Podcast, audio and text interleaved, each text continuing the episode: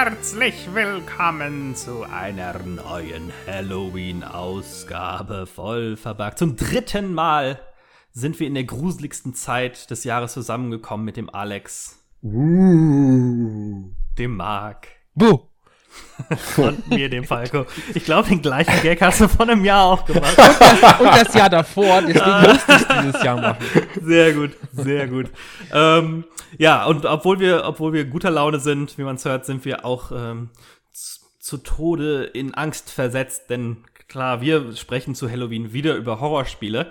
Und äh, im dritten Jahr wird es langsam schon schwierig, sich die Nische rauszusuchen, ähm, äh, um das äh, Thema so lange interessant zu halten. Natürlich sind einige neue Horrorspiele rausgekommen. Wir wollen uns aber auf, auf die gesamte Zeit der Horrorspiele wieder konzentrieren. Diesmal allerdings nicht, wie wir es gemacht haben in, den, in der ersten Folge zum Beispiel, wo wir uns auf, ähm, naja, sagen wir mal, Elemente im Game Design und sowas äh, von Horrorspielen fokussiert haben, sondern auf verschiedene Monster-Archetypen eingehen und wie diese in Horrorspielen und teilweise auch mal hin und wieder in anderen Spielen eingesetzt werden. Was finden wir gruselig? Ähm, was finden wir eigentlich schade, dass es nicht so häufig vorkommt? Und was ist langsam schon ein bisschen ausgelutscht? Und ich habe ganz passend 13 Archetypen mir rausgeschrieben, aber ich hoffe, dass ihr dem Ganzen noch den ein oder anderen hinzuzufügen habt. Ich zittere vor Angst und Vorfreude. Ich bin sehr gespannt. Also ich würde einfach mal anfangen mit meiner Liste, die ist äh, nicht geordnet, ist so, wie es mir eingefallen ist. Ähm, und ich hatte es gerade schon kurz erwähnt. Das erste, was mir natürlich eingefallen sind, sind Skelette. Ne? Weil Ja. Skelette gibt es von, gibt es eigentlich in jeder Art von Spielen, von, von RPGs, ähm, in, in Skyrim, in Dark Souls, in überall eigentlich. Selbst in Zelda gibt es immer wieder mal Skelette, aber es gibt natürlich auch Horror-Skelette. Es gibt manche, die ganz süß designt sind. Also ähm, der Marc hat ja vor kurzem erst die Demo zu Medieval gespielt, Ja. wo man auch quasi ein Skelett ist als äh, Sir Daniel Fortescue. Ähm, Killer Instinct hatte mal einen, einen Skelett sogar als spielbaren Charakter, den Spinal. Äh, wie Ja. steht ihr zu Skeletten? Äh, Divinity Original Sin 2 hat doch auch ein Skelett als spielbaren Charakter. Ähm, und auch tatsächlich ganz interessant, der muss immer eine Maske tragen, damit er die NPCs nicht total verschreckt und Aha. überhaupt normal an Interaktionen teilnehmen kann. Mhm. Ähm, das Skelett, an das ich mich ja fast noch als äh, am besten daran erinnere, ist aus einem sehr, sehr alten Spiel. Das war zu, sozusagen das erste Skelett, was mir auf dem Bildschirm über den Weg gelaufen ist, nämlich in Prince of Persia Oh ja. Dem ersten Prince of Persia. Und zwar hatten wir damals einen Mac, also wir hatten gar keinen MS-DOS-PC oder Windows 3.11 PC. Und auf dem Mac war es ja auch so, du hattest nicht die normale VGA-Auflösung, sondern du hattest immer als Minimum SVGA-Auflösung, sprich Mhm. 640 mal 480 und nicht 320 mal 240 Pixel-Auflösung. Und das bedeutet, in der Mac-Version von Prince of Persia, also auch schön Vollbild, sah dieses Skelett verdammt cool aus, so dass ich immer mal wieder einfach nur bis zu der Stelle mit dem Skelett gespielt habe, um mir anzugucken, wie cool das aussieht, wie cool das animiert ist.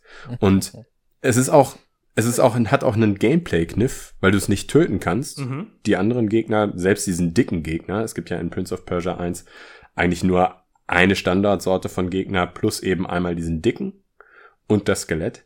Mhm. Und selbst den dicken kannst du mit ein paar Schlägen töten, aber das Skelett kannst du nur töten, wenn es in den Abgrund runterfällt. Ja.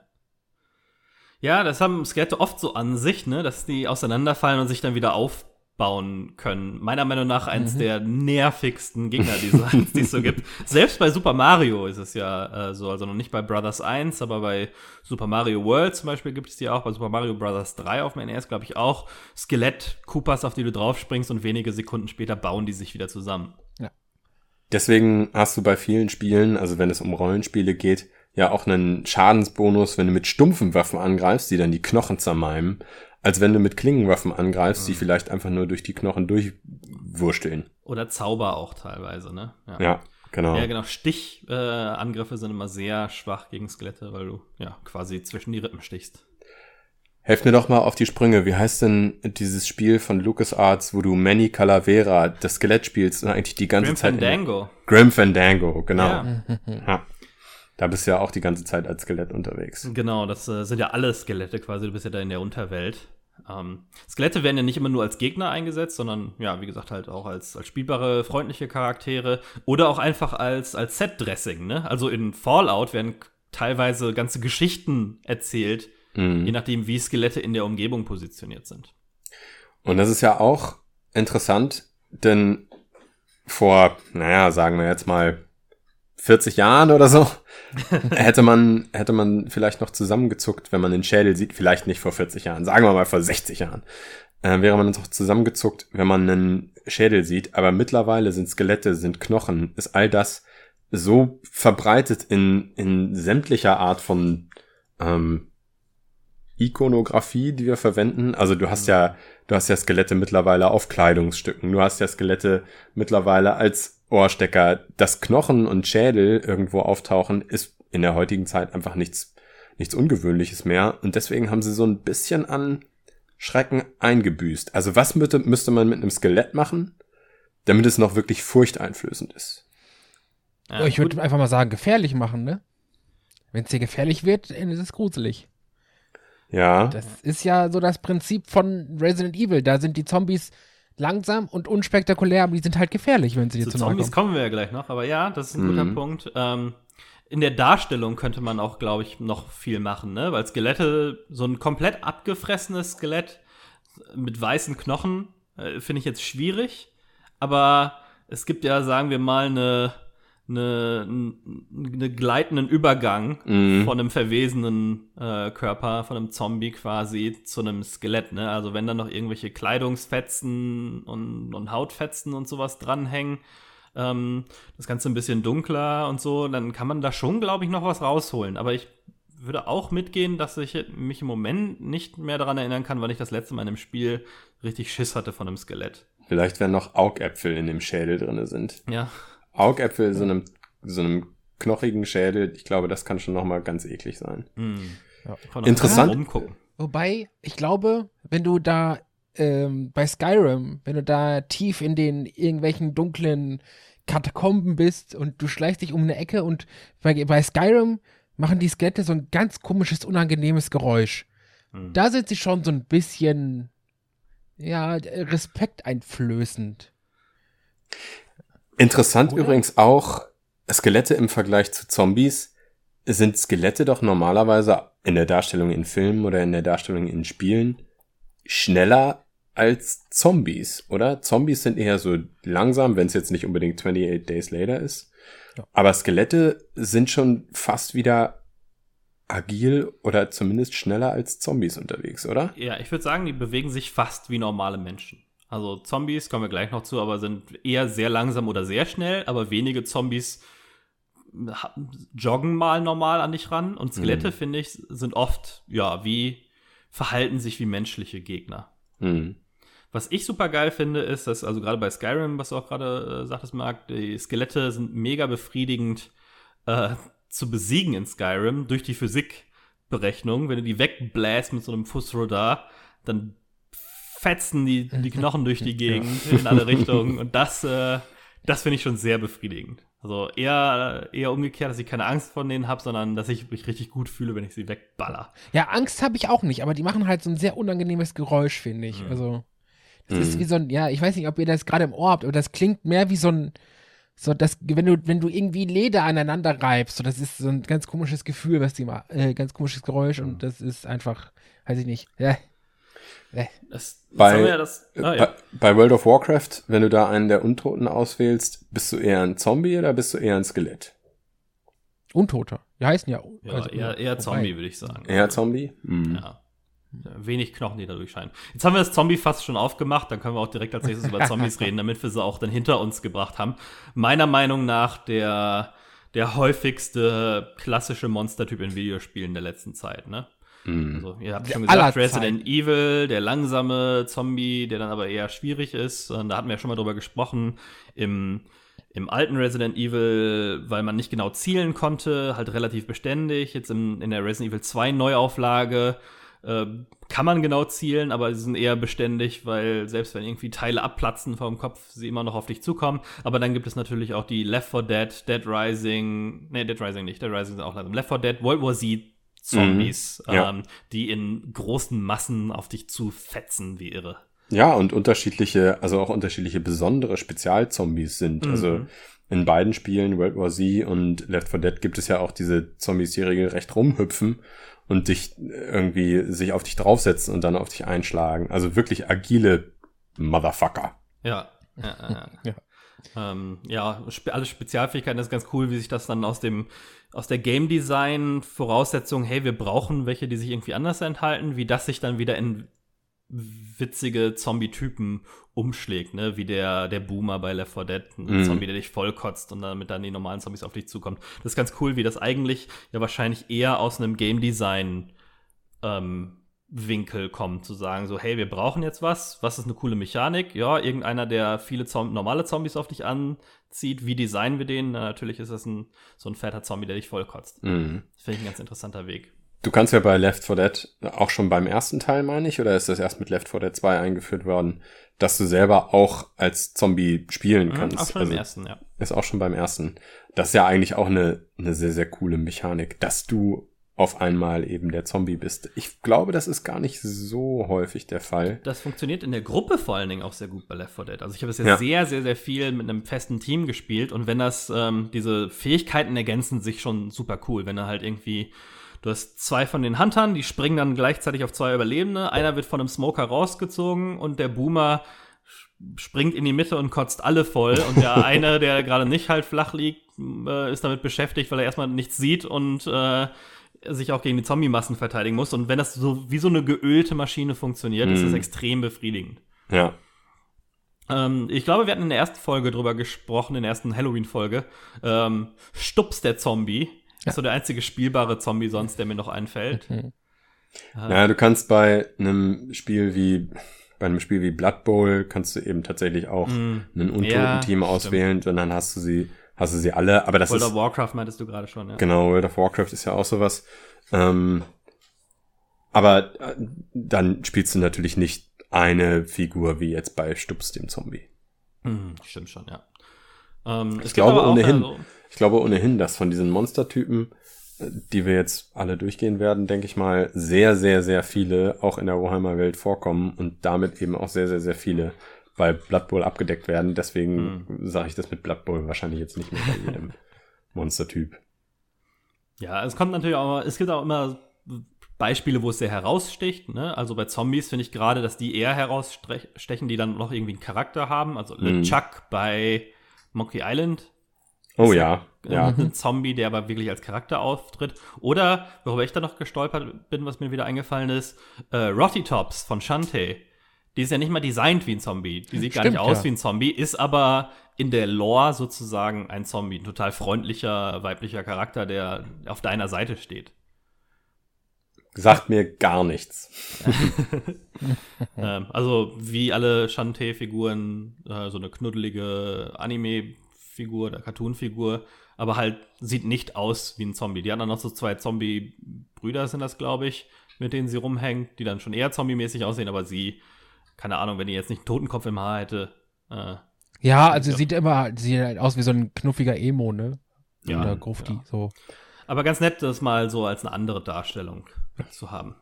Ähm, Aber ich glaube, dadurch, dass Zombies wirklich so weit verbreitet sind und in so vielen Spielen vorkommen, so richtig furchteinflößend sind sie doch nicht mehr, oder? Es kommt drauf an, wie sie gemacht sind, finde ich. Immer wenn es mal wieder so eine neue ähm, Darstellung gibt. Ich habe jetzt World War Z letztens ein bisschen angespielt. Ähm, das ist manchmal schon ganz cool, wenn die so klettern. Ich hatte es mehr bei, ähm, wie heißt es denn, der, der PS4-Exklusivtitel? The Last of Us oder Days Gone? Days Gone. Ähm, dass es da wieder, dass ich da mal wieder so richtig Panik hatte durch diese Gruppen. Mhm. Mechanik der, Zom der Zombies. Weil es, es kam dann mit so Sachen wie Left 4 Dead oder auch Dead Rising halt größere Gruppen von Zombies wieder rein. Ähm, die waren aber immer, die waren nicht so wirklich oder haben schnell dann ihre furchteinflößende Wirkung verloren, nachdem du so gelernt hast, mit ihnen umzugehen. Weil die Mhm. dann auch als Gruppe meistens nicht so gefährlich waren. Ja. Ähm, oder du halt irgendwie gut wusstest, damit umzugehen. Und bei Days Gone hatte ich halt öfters dieses, diese Situation, shit, da ist jetzt auf einmal eine riesengroße äh, Zombie-Gruppe und ich habe nichts dabei, wie ich mit denen umgehen kann. Und es ist halt auch eine Open World, ne? Das heißt, du bist nicht immer. Das ist, kannst halt auch in einem schlechten Moment die erwischen, wenn du noch nicht die richtige Ausrüstung hast oder gar nicht oder nicht genug Munition dabei hast. Ähm, und das war das letzte Mal, wo ich mir dann wieder so gedacht habe, so, ah, verdammt, jetzt, äh, jetzt geht's mir gleich ans Leder. Wo ich dann auch, ich weiß nicht, Angst, aber schon so eine Panik hatte, so einen Adrenalinschub. Ja. Ja. Ja. Ähm, ich ich habe als nächsten Monstertypen was, was äh, viel häufiger als Zombies als wirklich als auch Charaktere vorkommen, sowohl als NPCs, die sprechen, als auch Charaktere, die, die man selber spielt, äh, Vampire. Und ein Jo. bisschen in Anlehnung vielleicht Fledermäuse, wobei die jetzt nicht so oft in Horrorspielen vorkommen. Aber Vampire, ne, also natürlich ohne Ende Dracula-Spiele, aber ein Spiel, was Vampire heißt. Ja, mehrere richtig. Spiele, die Vampire Ja. heißen. Ja. Eine ganze Reihe. Und der nächste Teil ist angekündigt und kommt 2020 wahrscheinlich raus. Mhm.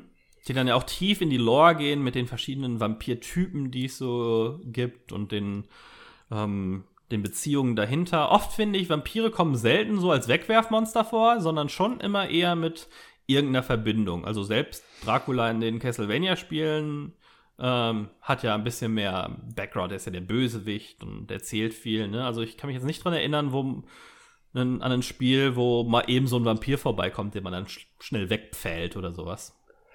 Naja, Vampire sind ja auch normalerweise sehr, sehr mächtige Monster. Also Hm. die meisten Universen, in denen Vampire vorkommen, da sind die Vampire selbst ja mit extrem vielen Fähigkeiten ausgestattet und sind auch einfach extrem schwierig zu erledigen. Also klar, die haben dann eben mit Weihwasser, Knoblauch und einem Pfahl durchs Herz ein paar Schwächen, aber ansonsten sind sie ja extrem widerstandsfähig und praktisch gar nicht zu töten. Insofern, das, das ist ja alleine vom Setup her schon eher sowas wie ein Bossmonster. Ja, stimmt schon. Was ich interessant finde, ist, dass wenn man sich Vampire so in der alten Lore anguckt, also alten Büchern und die ersten Dracula-Bücher und sowas, äh, dass sie ja noch viel mächtiger teilweise waren, ne? Also konnten ähm, Menschen dazu bringen, zu tun, was immer sie wollten, konnten Gestaltenwandler sind das sehr oft und viel mehr als sich mal in eine Fledermaus zu verwandeln, ist bei den meisten eigentlich nicht übrig geblieben davon. Ist aber sicherlich auch wieder den Gameplay-Restriktionen geschuldet. Also ein, ein mächtiges Monster ist interessant. Ein übermächtiges Monster wird für den Spieler wahrscheinlich eher frustrierend, oder? Also Mhm. möchtest du gegen einen Gegner kämpfen, der praktisch alles kann und praktisch unverwundbar ist? Wahrscheinlich eher nicht. Also du möchtest trotzdem ja, auch wenn du jetzt vielleicht keinen, Vamp an keinen anderen Vampir oder Werwolf oder was auch immer spielst, möchtest du ja trotzdem noch in, die, äh, äh, in der Lage sein, diesen Vampir zu besiegen.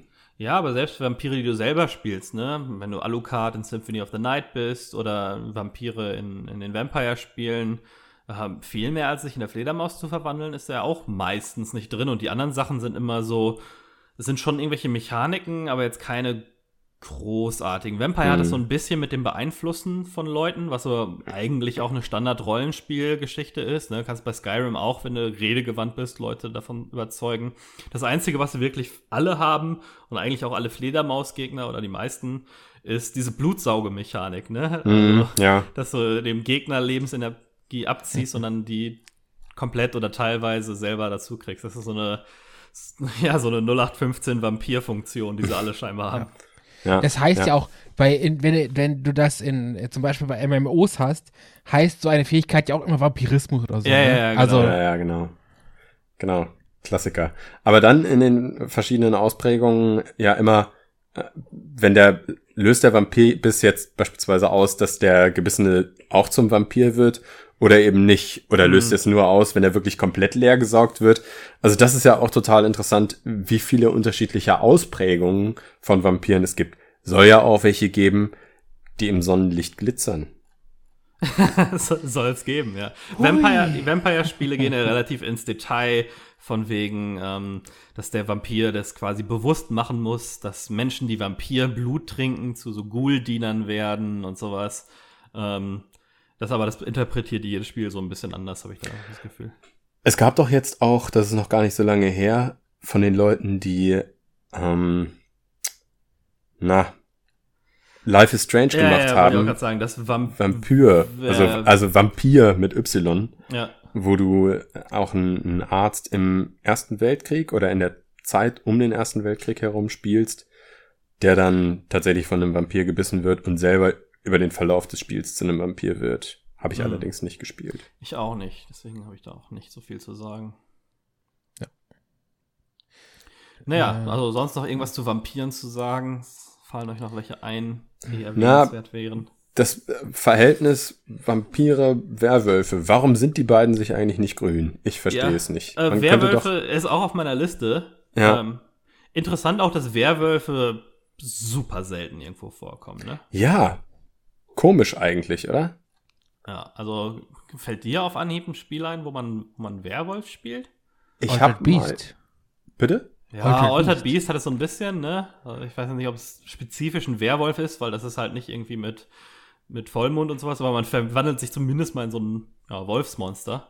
Ich meine, kann man nicht bei, bei einem dieser ähm, Elder Scrolls Spiele, kann man da nicht auch zum Werwolf werden? Stimmt, ja. Skyrim Versehentlich? sogar. Das ist Ja, ein äh. DLC. Ah, okay. Aber da kannst du auch zum Vampir werden? Oder? Ja, kannst du Ja, also auch. bei Oblivion konntest du auf jeden Fall zum Vampir werden. Ich glaube, es ist sogar nicht nur DLC, Marc, meinst du? Ich, ich meine, es Ich meine, die Standard- Brüderschaft, ich meine, die Brüderschaft wäre später jetzt, also die, die Ich meine, es wäre sogar. Base, aber kann ich mich auch nicht mehr dran erinnern. Aber ja, ähm, stimmt, das ist, glaube ich, so das, das ähm, eindeutigste Ist merkwürdig, ne? Weil, also ich, ich wüsste jetzt gar nicht, also für mich ist es völlig klar, Werwölfe, Werwölfe sind immer besser als Vampire. ähm, also die Entscheidung fällt mir relativ leicht, aber es ist kurios, dass Werwölfe in Videospielen wesentlich seltener vorkommen als Vampire. Hm. Verstehe ich gar nicht. Ja, also mh, mir gefallen Vampire besser, aber Vampire haben vielleicht den Vorteil, dass sie in Geschichten leichter einzubinden sind. Und ich glaube, das ist oft auch so eine Programmiergeschichte, ne? also oder eine Game Design Geschichte, Mhm. weil Werwölfe sind sehr mächtige, sich sehr schnell bewegende Gegner Ja. Ja. potenziell und das ist dann ähm, schwieriger einzubauen vielleicht. Aber trotzdem finde ich, dass sie ein bisschen unterrepräsentiert sind. Weil in Filmen, es gibt jetzt jetzt ja, vielleicht ein paar mehr Vampirfilme als Werwolf-Filme, aber es gibt, gab immer mal wieder hier American Werewolf in London oder solche Geschichten. Teen Wolf. Teen Wolf, ja, die alten Werwolf, ähm, also Wolfman-Filme. Mhm. Ähm, ist ja so eine althergediente Horrorserie. Ähm, Es gibt auch mit Jack Nicholson und Michelle Pfeiffer so einen Film, der heißt Mhm. einfach nur Wolf. Auch Ja. sehr gut.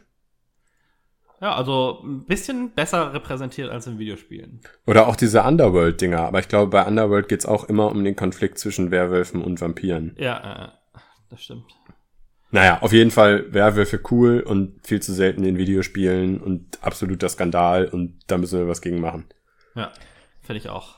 Ähm, kommt ganz oben auf die Liste. Ich habe es hier direkt mal fett gemacht. Perfekt. Ähm, wo, wo wir bei alten Oldschool-Horror ähm, Ich habe, ich habe gerade im Moment äh, Ja? Dawnguard, Add-on Dawnguard hat die Wölfe gebracht. Also sie sind nicht standardmäßig dabei. Ah, okay, ja. Ah, Sind aber, und deswegen denkst du wahrscheinlich, dass es standardmäßig ist. In der Special Edition sind sie natürlich schon drin.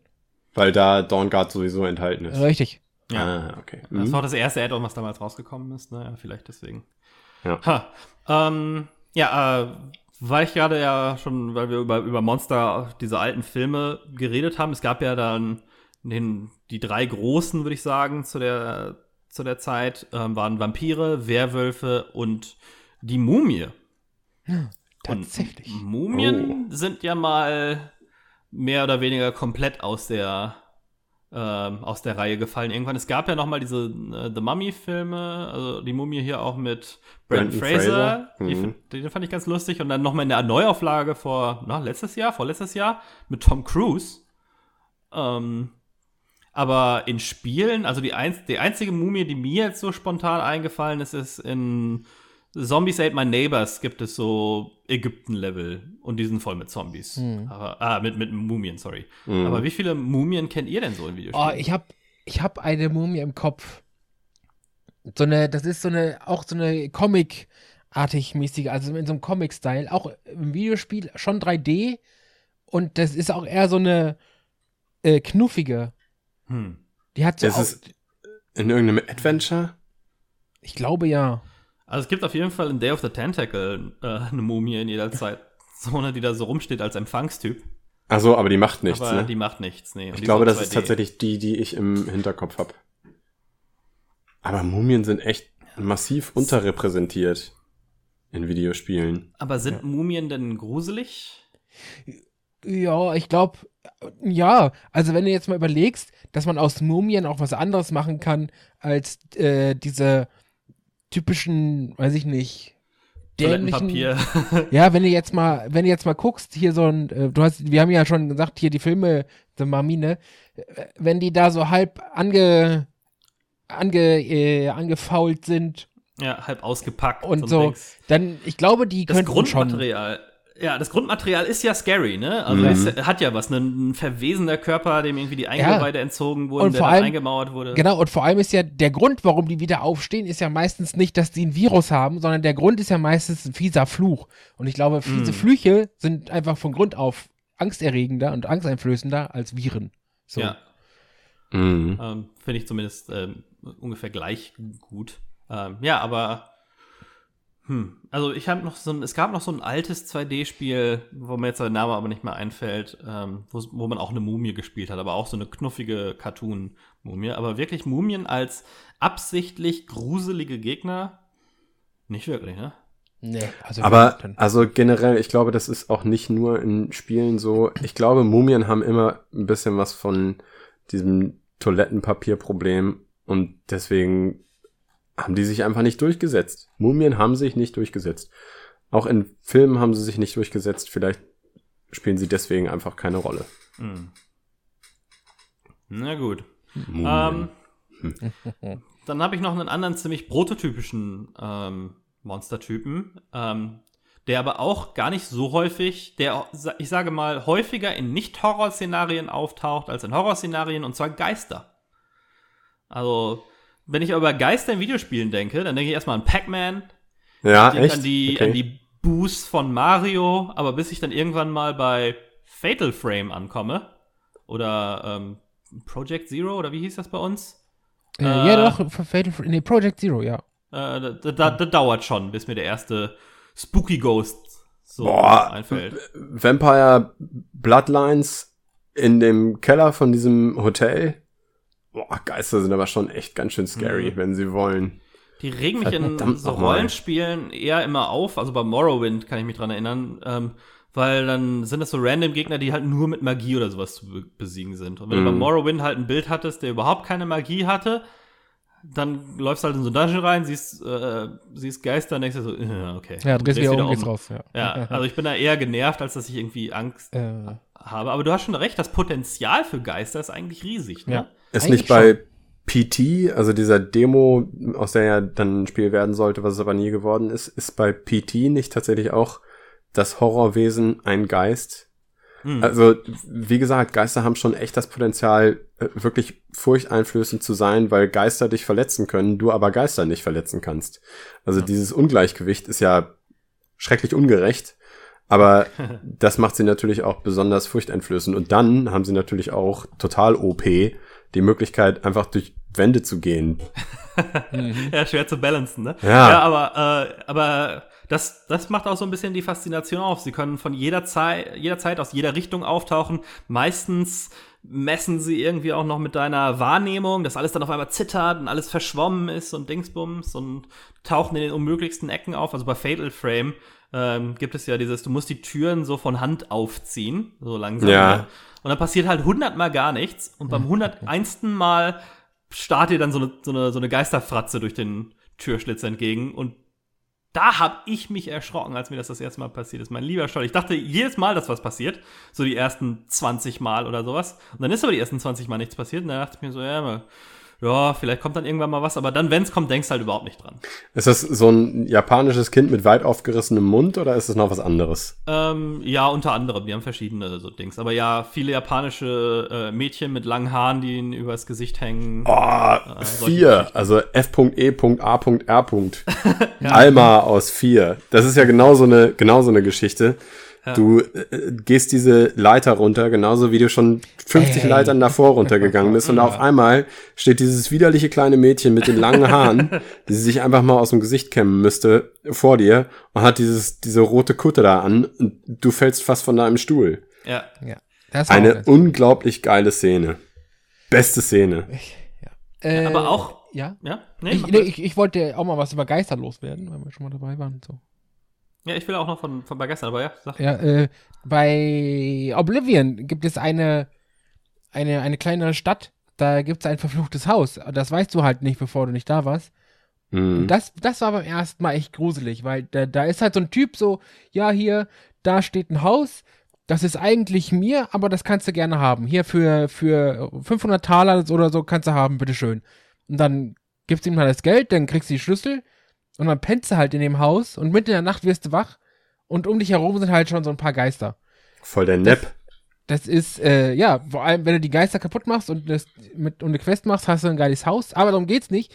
Äh, das fand ich beim ersten Mal schon relativ gruselig, weil du halt nicht damit gerechnet hast, so. Du kriegst, kriegst Mhm. halt ein eigenes Haus, schließt das auf, das ist so ein bisschen dreckig und so, ja, okay. Dann kommst du irgendwie drei Stunden oder vier Stunden später, kommst du da zufällig hin, legst dich eine Runde Ratzen und dann mitten in der Nacht wirst du wach und wirst von Geistern angegriffen. Ja. Das war äh, ganz cool. Äh, Geister, die ich nicht mehr haben möchte, sind die Geister aus Silent Hill The Room, die du nicht besiegen kannst. Die sind halt immer da Ja. und fucken dich richtig ab. Das, Einzige- Skelettproblem auch wieder so ein Ja, bisschen, genau. Ne? Und das Einzige, was du machen kannst, ist, wenn du so ein geheiligtes Kreuz oder sowas, wenn du die Geister damit auf den Boden festnagelst. Aber ansonsten, die fliegen halt auch wirklich durch, durch Wände durch und alles. Und die sind Hm. richtig, richtig, richtig scheiße. also richtig scheiße. Ah, Ja, richtig Geist- scheiße? Okay. Also richtig, Richtig scheiße. scheiße. okay. Ge ja, Geist, Geister kann man eigentlich fast besser als so Meta einsetzen als als Gegnertypen. Ne? Ja. Als Gegnertypen sind sie immer so ein bisschen clunky. Fatal Frame macht das ja ganz geschickt, indem es halt eine ganz eigene Kampfmechanik quasi hat, indem man die Geister halt fotografieren muss, um sie auf Film zu binden. Und das ist der einzige Gegnertyp. Und deswegen können die sich das einigermaßen erlauben. Aber ansonsten sind die immer so ein bisschen krückig, wenn sie Mhm. Auftauchen. Also klar, manchmal in so cartoonigen Spielen, bei Mario haben sie eine ganz witzige Game-Mechanik, dass sie sich halt nur bewegen, wenn du wegschaust. Aber da sind sie ja nicht gruselig. In gruseligen Spielen ist es immer dieses Problem, so, ähm, wenn du Gegner nicht töten kannst, dann selbst wenn sie eine Gefahr darstellen, sind sie meistens eher nervig als gruselig. Ja. Ich habe noch ein gutes Beispiel für niedliche Geister. Mhm. Wer kennt sie nicht? Falco, du müsstest sie am besten kennen. Die weißen und schwarzen Geister aus Silent Hill. Oh ja. Wie niedlich sind die denn bitte? Ja, die sind auch ein bisschen nervig manchmal, weil Ja. sie dein Radio auslösen. Ja, genau. Aber da, da, dafür sollen sie ja, da sein. Aber wenn du weißt, ja, okay, das Radio geht wegen denen und die flitzen dann so lustig da rum und so, das ist schon sehr niedlich. Also die, die weißen und schwarzen Minigeister in der Schule von Silent Hill kann ich nur jedem empfehlen, einfach mal googeln. Mhm. Super niedlich, finde ich. Ganz witziger Twist auf jeden Fall auf, das, auf dieses Geisterdesign. Ja. Jetzt sind uns ja doch noch einigermaßen viele Geister eingefallen. Ich dachte ja auch eher, dass es so was Unterrepräsentiertes ist. Aber es geht eigentlich, ne? Ja, es gibt dann auch noch diese Geister, die gar nicht wirklich mit dir interagieren, die eben einfach nur Echos sind von, Mm, von ja. irgendetwas, was da geschehen ist. Das, das gibt's ja auch, also ich würde sagen, das Auch sind so auch Geister im weiteren Sinne, Plot- aber jetzt nicht. Geister. Genau, jetzt nicht Ja. Geister als Gegnertypen. Beispielsweise in System Shock 2 oder so. Mhm. Oder äh, God of War, das neue, hat das ja auch, dass du ständig irgendwie halt Exposition über solche Geister gekriegt hast. Ja, genau. Ja. Ähm, naja, ähm, ich habe mir mal so Horrortiere angeguckt und eins, also es, äh, ich habe mir jetzt so zwei, die ich mir als separate Typen rausgeschrieben habe. Natürlich gibt's hin und wieder mal einen Zombie-Bär oder sowas. Aber zwei, die mir besonders aufgefallen sind. Einen, den ich zuerst mal anbringen will, ist der Horrorhund. Oh, Silent Hill. Also. Zombie-Hunde bei, genau, Resident Evil, bei Silent Hill sind es dann, ähm, ja, ein bisschen abstraktere, ne, aber Hunde als, als Gegner in Horrorspielen relativ häufig. Eigentlich fast überall, wo Zombies vorkommen, kommt auch mal ein Zombie-Hund vor. Warum so oft und nie mal eine Zombie-Katze? Ja, also Katzen sind ja generell nicht, also wenn vor dir ein großer, fieser, wirklich ein reinrassiger deutscher Schäferhund steht, der schon relativ groß ist und wirklich so eine schöne deutsche Dogge hast, die auch sehr groß wird, das ist halt an sich einfach schon beängstigender Mhm. als so eine kleine Siamkatze. Bei so einer Katze kannst du halt mal so einen American Football Punt machen und dann ist sie weg. Ja, genau, aber wenn du so eine Dogge hast, die, die bis zur Brust geht, das ist jetzt nicht, weil ich klein bin, spar dir den Zwergenwitz. Ja. Ne, der, die sind halt schon sehr groß und man weiß auch, okay, Hunde sind halt fucking gefährlich so. Ja, also ich glaube, das ist auch die, ähm, das hätte ich auch gesagt, die Kombination aus groß genug, um gefährlich zu sein tatsächlich, Ja. mit ähm, etwas, was man oft um sich hat und dadurch sehr nachvollziehbar ist. Ja, genau. Und so eine Katze, okay, die kann wehtun, glaube ich. Die können schon richtig wehtun, aber lebensgefährlich sind sie halt nicht. Im, im Zweifel kannst du die halt wirklich so à la Football-mäßig wegkicken. Ist halt so, ne, so. Und ein Zombie-Bär ist dann aber auch schon wieder zu entfernt. Ne? Das ist ein Tier, was man nicht so häufig. Also, es ist cool, um als Ausnahmsboss irgendwo zu kommen, aber das ist jetzt nicht, wo Ja. die Leute jetzt eine nähere Verbindung zu hätten. Ja, ein Hund, das ja, gut. hat halt jeder im Kopf irgendwie. Ja, mach, mach, mach halt mal Zombiebären in einem russischen Spiel. Also die Russen werden schon wissen, was Wahrscheinlich, ist. ja. Also, Ja. Nur weil wir jetzt keine Bären hier haben, heißt es ja nicht, dass Zombiebären nicht weit weg sind, so. Mm, Das meine ich. ja. Ja, äh, Horrorhunde, wie steht ihr sonst dazu? Fallen euch sonst Find noch ich- welche ein? Mir sind ich- nur die paar Beispiele eingefallen. Äh, ja, also die, die, die die Standarddinger, ne, also, ne, die du schon halt gesagt hast. Also. Puh. Ich habe Silent Hill und Resident Evil, also die, die Standard alten Teile von Resident Evil halt nicht gespielt. Deswegen, mir fällt wirklich kein einziger Zombie-Hund ein. Also beim ersten Resident Evil waren sie, das sind, glaube ich, ist das Spiel, wo sie am allerpräsentesten sind. Die kommen Mhm, zum einen klar. im Vorspann vor. Sie sind Genau. der Grund, warum du das Haus nicht verlassen kannst. Da kommt dann halt diese Cutscene, wo die Hunde da durch die Tür schnappen und du die, die Haustür wieder zumachen musst. Ja. Und es gibt diesen Moment, wo die das erste Mal als Gegner auftauchen, wo du in so einem Gang bist und die dann auf einmal durchs Fenster gesprungen kommen. Der Jumpscare schlechthin, ne? Ja. Mhm. Ähm, aber, aber die andere ähm, Monster-Tierart, die mir noch eingefallen sind, immer wieder gerne genommen, sind Spinnen. Meistens auch extra groß. So. Ja. Ja, auf jeden Fall. Das Das stimmt. Zombie-Hunde sind ja meistens, sagen wir mal, lebensnah groß, aber Spinnen müssen eigentlich immer ähm, So groß wie ein Pferd sein. ja, mindestens, ja. ja. Auch Ja. da, Resident Evil hat da so richtig eklige Megataranteln gehabt. Aber die waren halt auch nur eklig, weil die so eklig haarig waren, fand ich. Mhm.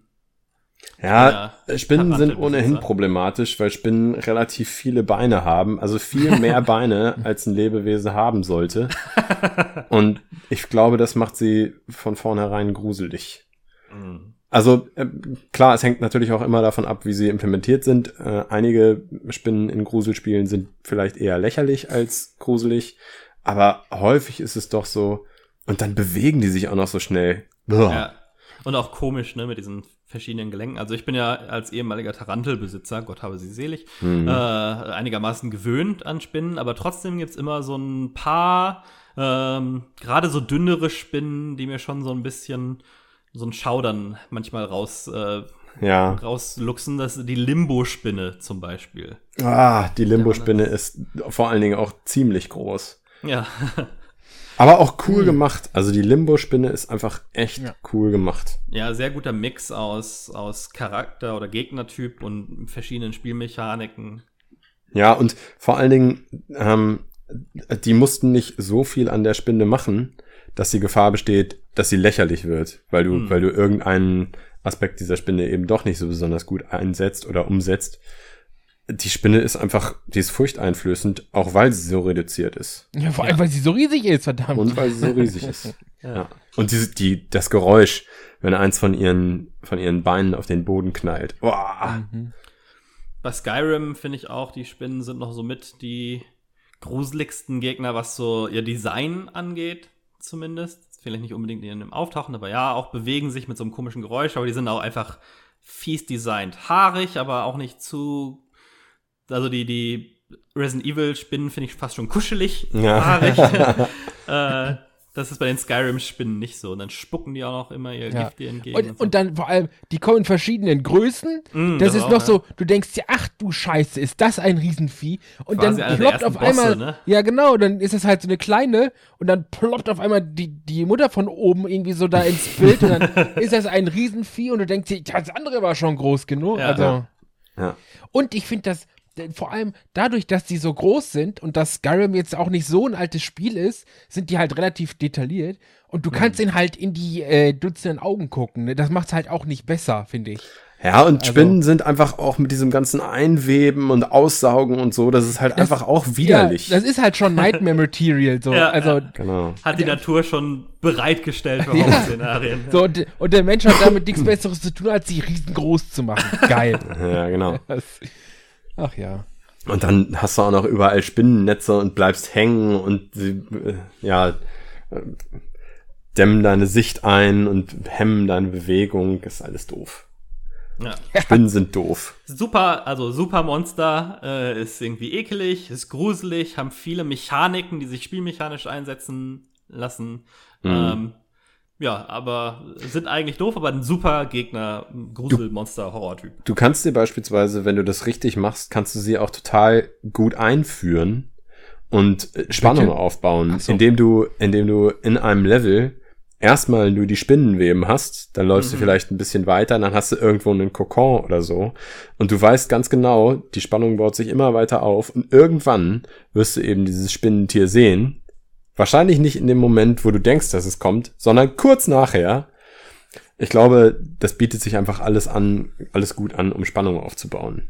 Stimmt, ja. Ja, vielleicht einer so der, der vielfältigsten, am besten einsetzbaren Sachen, über die wir bisher so gesprochen haben, meiner Meinung nach. Genau.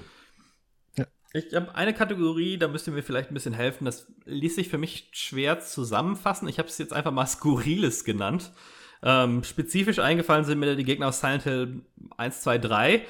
Sachen, die irgendwie fleischig, annähernd menschlich sind, aber so verzerrt in, in ihrer, ihrer Darstellung oder aber auch in der Art, wie sie sich bewegen. Also bei Silent Hill ist es halt dieses ständige Zappeln und Zucken, was schneller ist als Menschen möglich. Ähm, ein, ich habe mal eine, ähm, eine Reportage oder Dokumentation über, über Silent Hill 1 oder 2 gesehen. Und da haben sie einen Gegnertyp beschrieben, da hat der Designer nachts ähm, einen Typen gesehen, der in so einem Hoodie war, Kapuze über, beide Hände in den Taschen. Und das hat ihn dann dazu inspiriert zu dieser Form, wo das wo der komplette Oberkörper quasi ein hautüberzogener Teil ist. Ähm, und die, finde ich, können schon sehr spooky und vor allen Dingen sehr kreativ sein, im Gegensatz zu vielen von den anderen. So Zombies, ja, vielleicht gibt's mal zwei, drei und wir haben ein paar genannt, die, die herausstechen, aber es gibt viele coole, so skurrile Monstertypen, finde ich. Ich habe den Eindruck, dass bei Evil Within da ganz, ganz viele Ja. von diesen Monstertypen Ja. dabei sind. Also Wesen, die entfernt menschenähnlich aussehen und auch aus Teilen von Menschen zusammengesetzt sind, aber eindeutig eben keine normalen Menschen mehr sind. Ja, Also, keine Ahnung, drei Beine haben und sieben Arme und dafür aber keinen Kopf und so ein Zeug. Äh, Resident Evil würde ich auch noch mit dazu zählen. Mhm. Ja, Da ist auch irgendwie. Wo dann, keine Ahnung, da wo normalerweise der Mund sein sollte, sind plötzlich Mhm. die Zehen und Die- da wo der Arsch sein sollte, hast du plötzlich einen Arm oder so. Ty Tyrants und Nemesis-Variationen, die es dann so gab. Ja, stimmt. Ja. Und äh, wenn du mal Resident Evil 7 zurückdenkst, ne, die alte, also Habe ich nie gespielt. Äh, Resident Evil 7 nie gespielt. Nie gespielt. Kennst du die äh, Ungeziefer-Tussi gar nicht, oder was? Nee, ich glaube nicht. Ich Äh, kenne die dann- Ungeziefer-Tussi auch nicht, aber sie klingt auf jeden Fall sehr charmant. ja, das ist halt, ja, das ist halt die, die, die, äh, die Mutter im Haus, sag ich mal. Ja, Und das ist halt ein lebendes Bienennest. So, die hat halt unten Äh. ihr Bienennest zwischen den beiden und dann ist das sehr eklig. Ach, zwischen so. den Beinen noch. Hm. Ja, also Okay. das ist dann, Okay. das ist ein Riesengeschwür und da sind ein paar Löcher drin und dann kommen da immer Viecher raus und sie selbst ist auch irgendwie so eine Abart von Spinne irgendwie.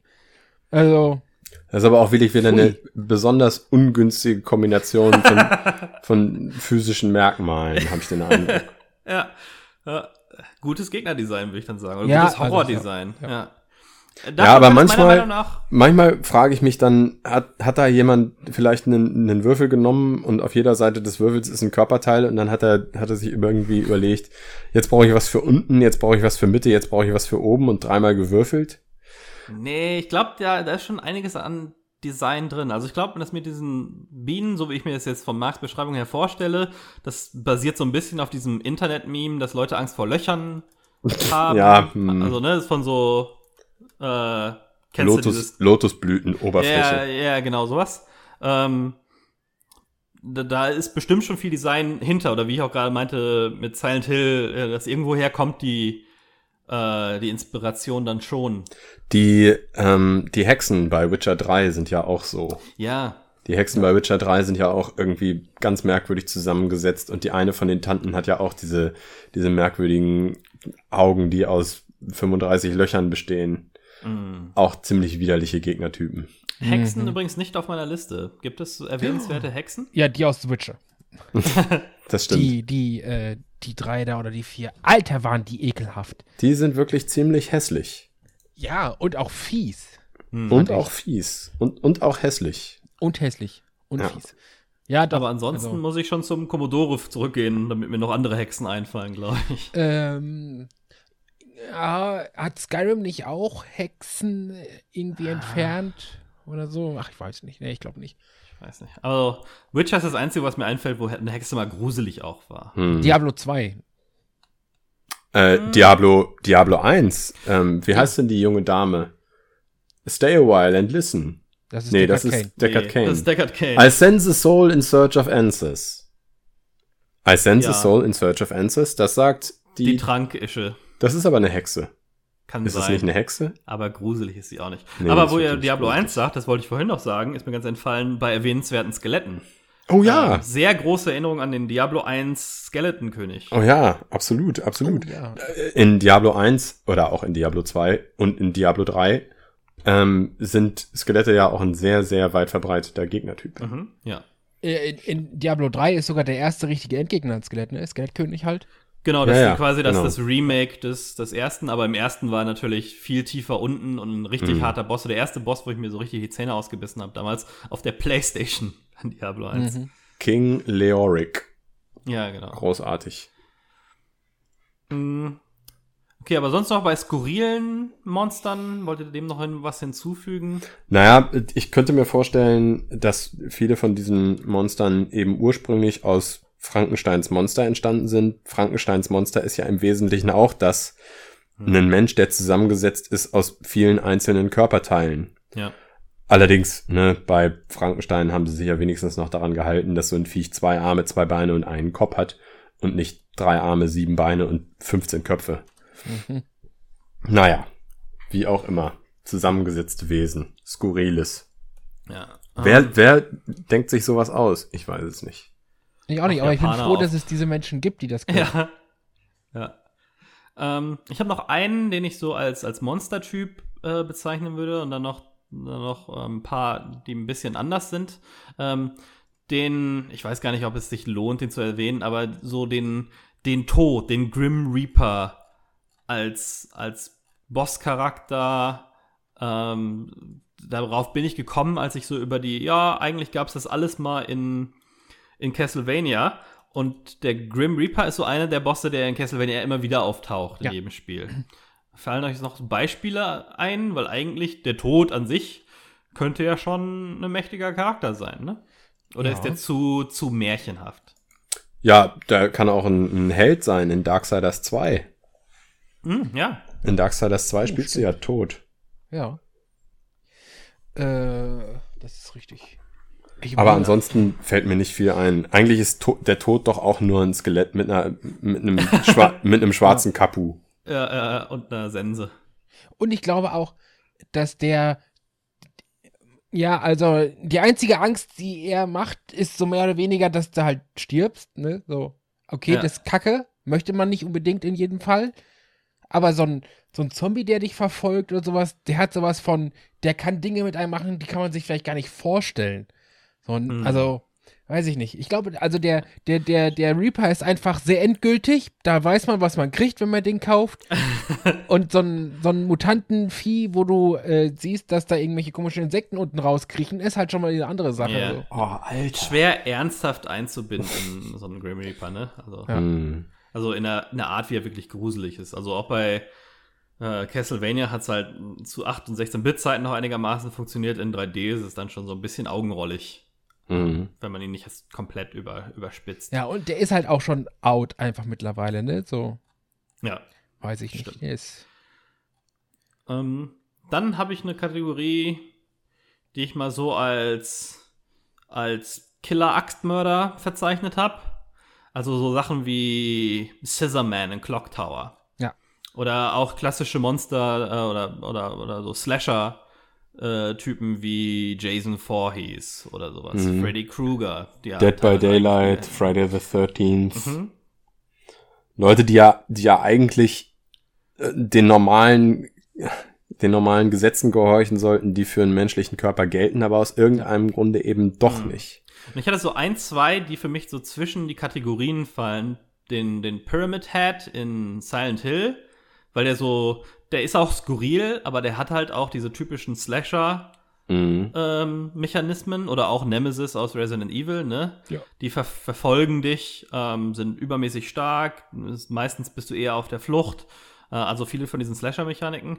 Ähm, und vielleicht auch so ein bisschen die Erwachsenen in Little Nightmares, wenn ihr das gespielt habt. jo, ja. Die sind ja auch eigentlich irgendwie Menschen, aber auch irgendwie nicht, aber haben auch dieses übermächtige Verfolgermäßige. Ja, und haben genauso wie die, äh, wie dieser Axtmörder die Ruhe weg. Also, Hm, ja, das ist, das ist tatsächlich eine Charakteristik von genau dieser Art von Gegnertyp. Die beeilen sich ja nicht. Die haben ja alle Zeit der Welt. Und ich finde, das ist auch ein Teil, der ihre Überlegenheit ausmacht. Die brauchen Mhm. sich gar nicht beeilen. Die kriegen dich schon irgendwann. Ja, Und genau. selbst, also das alleine ist ja auch schon wieder furchteinflößend. ja, finde ich auch. Dieses ständige Verfolgen, sie tauchen immer wieder auf, egal wo du dich versuchst zu verstecken, wie weit du weggelaufen bist, bis, bis es dann auch, das hat auch immer so eine schöne Zuspitzung, ne, bis es dann meistens auf irgendeinen epischen Kampf hinausläuft. Aber, Mhm. was ich gerade echt interessant fand, war die Spiele, die du genannt hast, Alex. So, wir haben jetzt die ganze Zeit über so PvE-Story-Spiele geredet und jetzt Mhm. auf einmal, wo es um diesen äh, Archetyp von Verfolgertypus geht, kommt der auf einmal mit Dead by Daylight und sowas an. Mhm. So, Ja. gerade da, wo, wo man weiß, dass das kein PvE-Spiel ist, man spielt mit anderen zusammen und der Böse, der da einen jagt, ist auch ein anderer Spieler. Und trotzdem nennst du das als Gruselspiel, weil das für mich irgendwie als Gruselspiel überhaupt nicht mehr funktioniert. Mhm. Mhm. Also ich grusel Ja. mich bei solchen Spielen nicht. Es hat schon Ja. diesen Adrenalin-Faktor. Ja, aber find- nur, weil das den Fluchtinstinkt reizt, nicht weil es gruselig ist. Ja, ja. Es Das hat auch so ein bisschen so Jumpscare-Potenzial. Ja, schon, aber das ist mehr, das ist mehr so ein äh, Fangenspielen, finde ich. Naja, aber ich glaube, ich glaube, das, was Horrorspiele von diesen Spielen jetzt abgrenzt, ist, dass du bei Horrorspielen ja auch immer mal wieder Momente, die durchaus lang sein können, von Ruhe hast. Also du hast, ähm, du hast ruhige Momente und dann hast du eben die Action-Momente. Aber in den Spielen hast du ja eigentlich keine ruhigen Momente. Klar, du siehst nicht immer deinen Gegner, aber du weißt die ganze Zeit, der kann jederzeit kommen. Und in diesen Horrorspielen wirst du ja in Sicherheit ge gewiegt, hm, ähm, ge gewogen. In, also dir wird Ja. vorgetäuscht, dass du in Sicherheit bist und dann kommt überraschend der Gegner. Ich glaube, das ist bei Dead by Daylight oder Friday the 13th nicht wirklich so, weil du wirklich zu jedem Zeitpunkt mit dem Gegner rechnen musst. Ich muss Ja. dir vielleicht ein bisschen widersprechen, weil da ist es noch eher so, als die spielerkontrollierten Zombies bei Left 4 Dead oder wo wir vorhin bei Vampiren und Werwölfen und sowas gab Mhm. ja mal so, keine Ahnung, Half-Life-Mods oder sowas, wo man Vampire gegen Vampirjäger gespielt hat und so weiter. Ähm, und die hatten, die waren immer für mich alle reine Actionspiele vom Gefühl her. Mhm. Und bei diesen Dead by Daylight-mäßigen Spielen habe ich schon eher einen, einen Gruselfaktor. Okay. Ja. Das äh, würde ich so unterschreiben.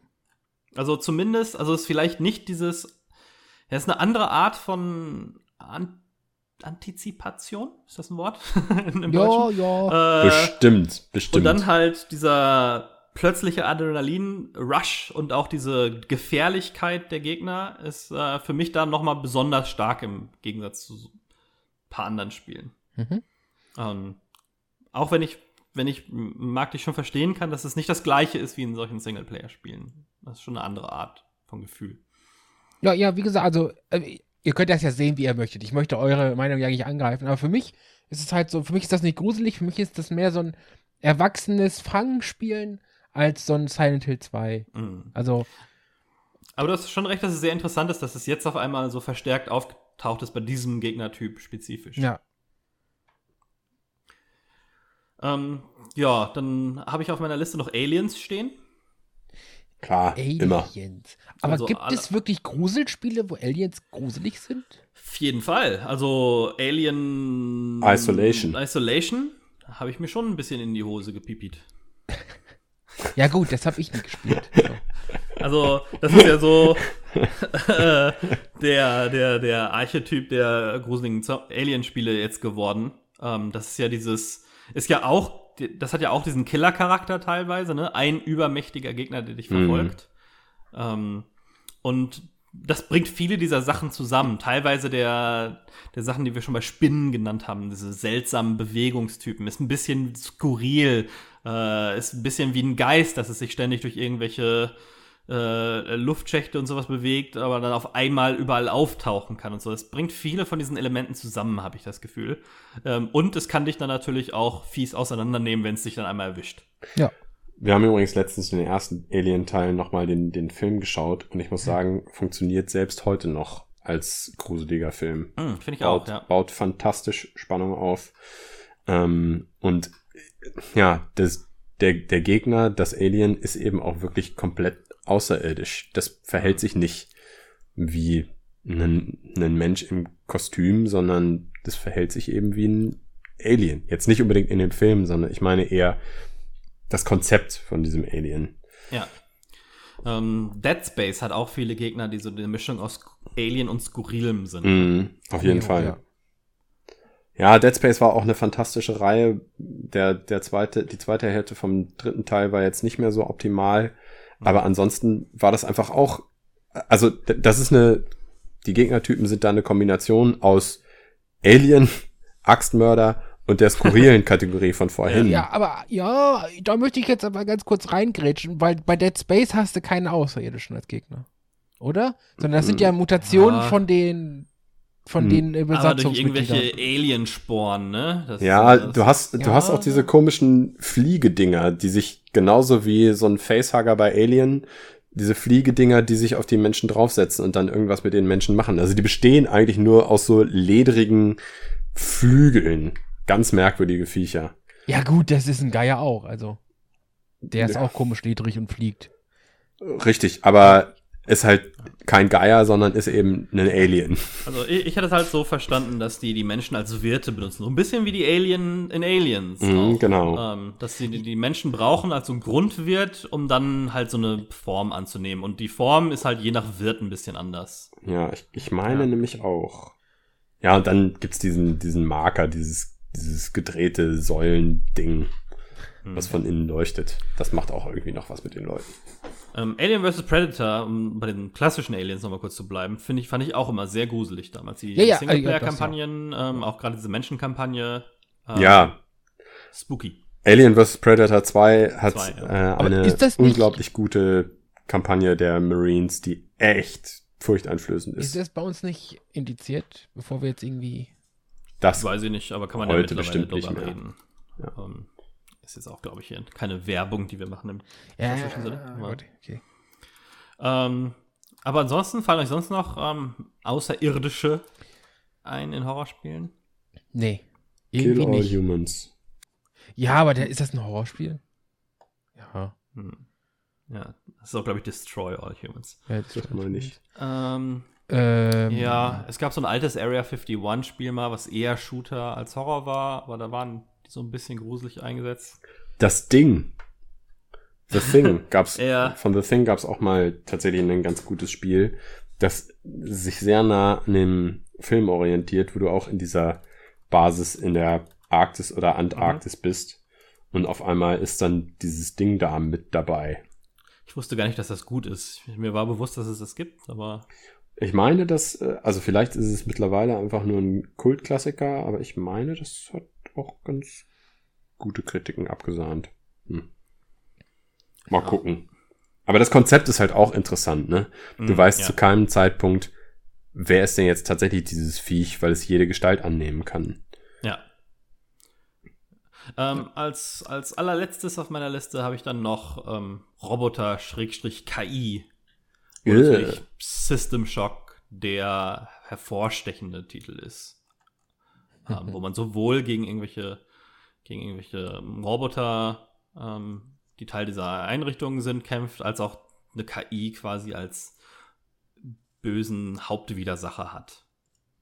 Ja, oder auch alles, alles, was an, an Spielen im Terminator-Universum spielt, ne? Mhm, stimmt, ja. Da hast du ja auch immer wieder den, die bösen Roboter, an denen ja auch das Furchteinflößende ist, dass sie ein Mensch sein könnten oder beziehungsweise, dass jeder Mensch ein Roboter sein könnte. Mhm. Immer auch sehr widerstandsfähig, sehr mächtig, ne? Auch so ein bisschen diese Axtmörder-Kategorie, kommen und kommen und kommen oft. Mhm. Ähm, so zumindest schwieriger zu erlegen.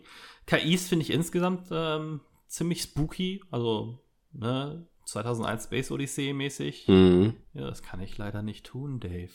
Äh, es gibt schon, also auch in, in anderen Medien, gute Vorlagen für, für Spooky KI. Ähm, in Spielen ist es aber, der Mix aus, aus Sci-Fi und Horror an sich ist schon selten, ne? Und der Mix aus KI und Horror ist dann noch mal seltener. Ja. Hm. Also, ich weiß nicht, da fällt mir auch gar nichts ein, außer System Shock. Ähm, eigentlich, was das so, wo es so wirklich dominant ist. Natürlich gibt es hier und da mal eine KI, aber nicht so wirklich in so Horrorszenarien. Portal. Ja, ich wollte gerade sagen, Portal ist ab Ja. und zu mal so ein bisschen unangenehm, finde ich. Mhm. Also gruselig jetzt nicht, aber es wird schon, du denkst dir halt irgendwann auch so, okay, das war jetzt ein bisschen awkward irgendwie. So, aber wirklich Ja. gruselig ist es halt nicht, aber hm. ja. Hm. Bisschen unter, unterfüttert, würde ich schon sagen. Ja. Man könnte mit KI noch mehr machen. Ja, Ja. könnte man, aber auf der anderen Seite, wenn wir da wieder so ein bisschen zurückdenken an das äh, an den Vergleich Katze-Hund, na, K- KI kannst du im Zweifel immer ausmachen. Ja, So, kommt ne? drauf an, Also- ne? Aber dass das, ähm, aber es kann auch umgekehrt sein. Da, die KI hat die volle Kontrolle über deine Umgebung oft in so einer Sci-Fi-Welt, ne? Die, die steuert die Luftzufuhr, die steuert die Türen, die steuert die äh, Temperatur und sowas. Und das macht sie natürlich auch krass mächtig. Ja, das ist richtig, aber wie gesagt, wenn, wenn, wenn irgendeiner das von außen mitkriegt, kann man halt auch einfach den Komplex oder so einfach abschalten. Mhm. So, dann ist Ja, halt muss fertig schon- so. Muss schon isoliert sein. Ähm, also muss schon der, der Aufbau der, des Settings so Ja, so- sein. so Wobei bei, bei Horrorspielen ist es ja häufig, dass du irgendwie in einem isolierten Setting bist. Ja, ja, also ne, so ein Horror, also so ein, so ein, so ein äh, Raumschiff oder so, würde ich sagen, ja, okay. Aber wenn Hm. da irgendwie jemand in so einem Herrenhaus ist, das irgendwie da Wie im Von- Resident Evil Film. ja in so einem Resident Evil Film einfach so dann, ja, okay, dann schaltet man dem Haus einfach den Strom ab und dann hat sich das Problem erledigt. Ja, so, das da ist- fühlt es sich schon so ein bisschen weiter hergeholt an, ja. Aber das Geilste bei Horrorspielen finde ich eigentlich, wenn du am Anfang noch gar nicht weißt, mit was du es zu tun hast. Also wenn du am Anfang oder vielleicht sogar über einen langen Teil des Spiels eben überhaupt nicht weißt, woher die Bedrohung jetzt kommt. Das ist in Mhm. Filmen ganz häufig so, in Spielen ist es mir noch nicht so häufig aufgefallen, aber Until Dawn hat das meiner Meinung nach extrem gut gemacht. Mhm. Da weißt du über die Hälfte des Spiels, vielleicht sogar etwas länger als die Hälfte des Spiels. Du weißt überhaupt nicht, was da der Widersacher ist. Ist das jetzt einfach nur ein Axtmörder? Sind das irgendwelche mutierten Wölfe? Oder wa was ist Ja. überhaupt das, womit ich es hier zu tun habe? Und ich finde, Mhm. das ist, das ist ein Zeichen von, oder das ist häufig ein Zeichen von gutem Horror, wenn sie es schaffen, diese Spannung aufzubauen, ohne dir direkt die Antworten zu liefern, sondern sie spielen mit dem Unbekannten. Und das erhöht meiner Meinung nach die Spannung sogar noch. Ja, bei, bei Until Dawn hatte ich auch ganz, ganz lange das Gefühl, dass da überhaupt nichts ist. Mhm, Also so, genau. dass, dass man sich, dass, dass, dass man einfach nur glaubt, dass da was ist. Und das ist Ja. halt auch so eine Art von Horror. So. Da, da ist halt sehr lange, sehr, sehr viel nichts passiert und irgendwann denkst du einfach, ey, das ist, das, das Spiele das spielt wirklich mit dir und es gibt eigentlich keine Gefahren, sondern es sind einfach nur alles Gefahren, die du dir so mehr oder weniger einbildest, weil du Mhm. halt einfach so klischeebeladen bist und damit rechnest, dass sowas passiert. Ja. Ja. Das ist schon, ja. Für mich sind ja immer Stories frustrierend, die die ganze Zeit so aufgebaut sind, als, sind sie als wären sie realistisch und dann am Ende einen übernatürlichen Twist nehmen. Ja. Das nervt mich immer voll. Das finde ich dann immer eher schlecht, aber wenn man sich die ganze Zeit die Frage stellt, oh, ist das jetzt was Weltliches oder was Übernatürliches, dann ist es mir schon fast egal, ob es jetzt Scooby-Doo-mäßig so, ha, am Ende war doch alles äh, nur Tricks und Spiegel und sowas, oder oh, es ist doch ein, ein fieses Monster, äh, was man so meistens ja am Ende des zweiten Aktes quasi rausfindet, damit man dem dann begegnen kann im Ja. letzten Akt. Ja, sowas Übernatürliches dann am Ende aus dem Hut zu zaubern, das ist natürlich auch ein leichter Ausweg für Storyschreiber, ne? Also Mhm, dann brauchst du einfach nichts mehr erklären, sondern du sagst, ja, war ja die ganze Zeit irgendwie ein übernatürliches Wesen am Werk. Ja, das ist ja Das der Grund, aus dem ich äh, parallele Welten nicht leiden kann. Auch Ja. Bioshock Infinite. So, das ist so, ja, kannst halt alles mit erklären. Ja, genau. Mhm. Das ist ein relativ leichter Ausweg. Das stimmt. Bioshock ist eigentlich ein guter, ein guter Punkt in Sachen von äh, mutiert oder entstellt. So. Ja, Mhm. die Splicer. Ja, Ja. ist auch. Oder auch ähm, die Big Daddies, die auch wieder so eine Mischung aus Axtmörder und ein paar anderen Sachen Mhm. sind, ne? Genau. Gegebenenfalls Roboter, je nachdem, wie man es sehen möchte. äh, Bioshock auch ein Spiel, das gruseliger ist, als man zuerst denkt, finde ich. Mhm. Also ich, hab, ja. ich hatte da, äh, früher das, als es rauskam, eher so, dass, okay, das, das wird halt ein actionlastiger Shooter, aber das wird stellenweise auch schon echt gruselig. Also sowohl Ja. drauf an, 1 wie man es 2. auf dem Plan hat, ne? Wenn man aus System Shock kommt, dann erlebt man es eher shooterig. Wenn man jetzt gedacht hat von Anfang an, hey, das wird jetzt hier ein, ein Shooter, der so ein bisschen angelehnt ist und ein paar RPG-Mechaniken hat, dann ist es schon sehr gruselig für ein Nicht-Horrorspiel. Ja. Ja, Also ich- Bioshock ist ja tatsächlich für mich eine der, der überhyptesten Geschichten überhaupt gewesen. Ich weiß, alle Leute finden Bioshock toll.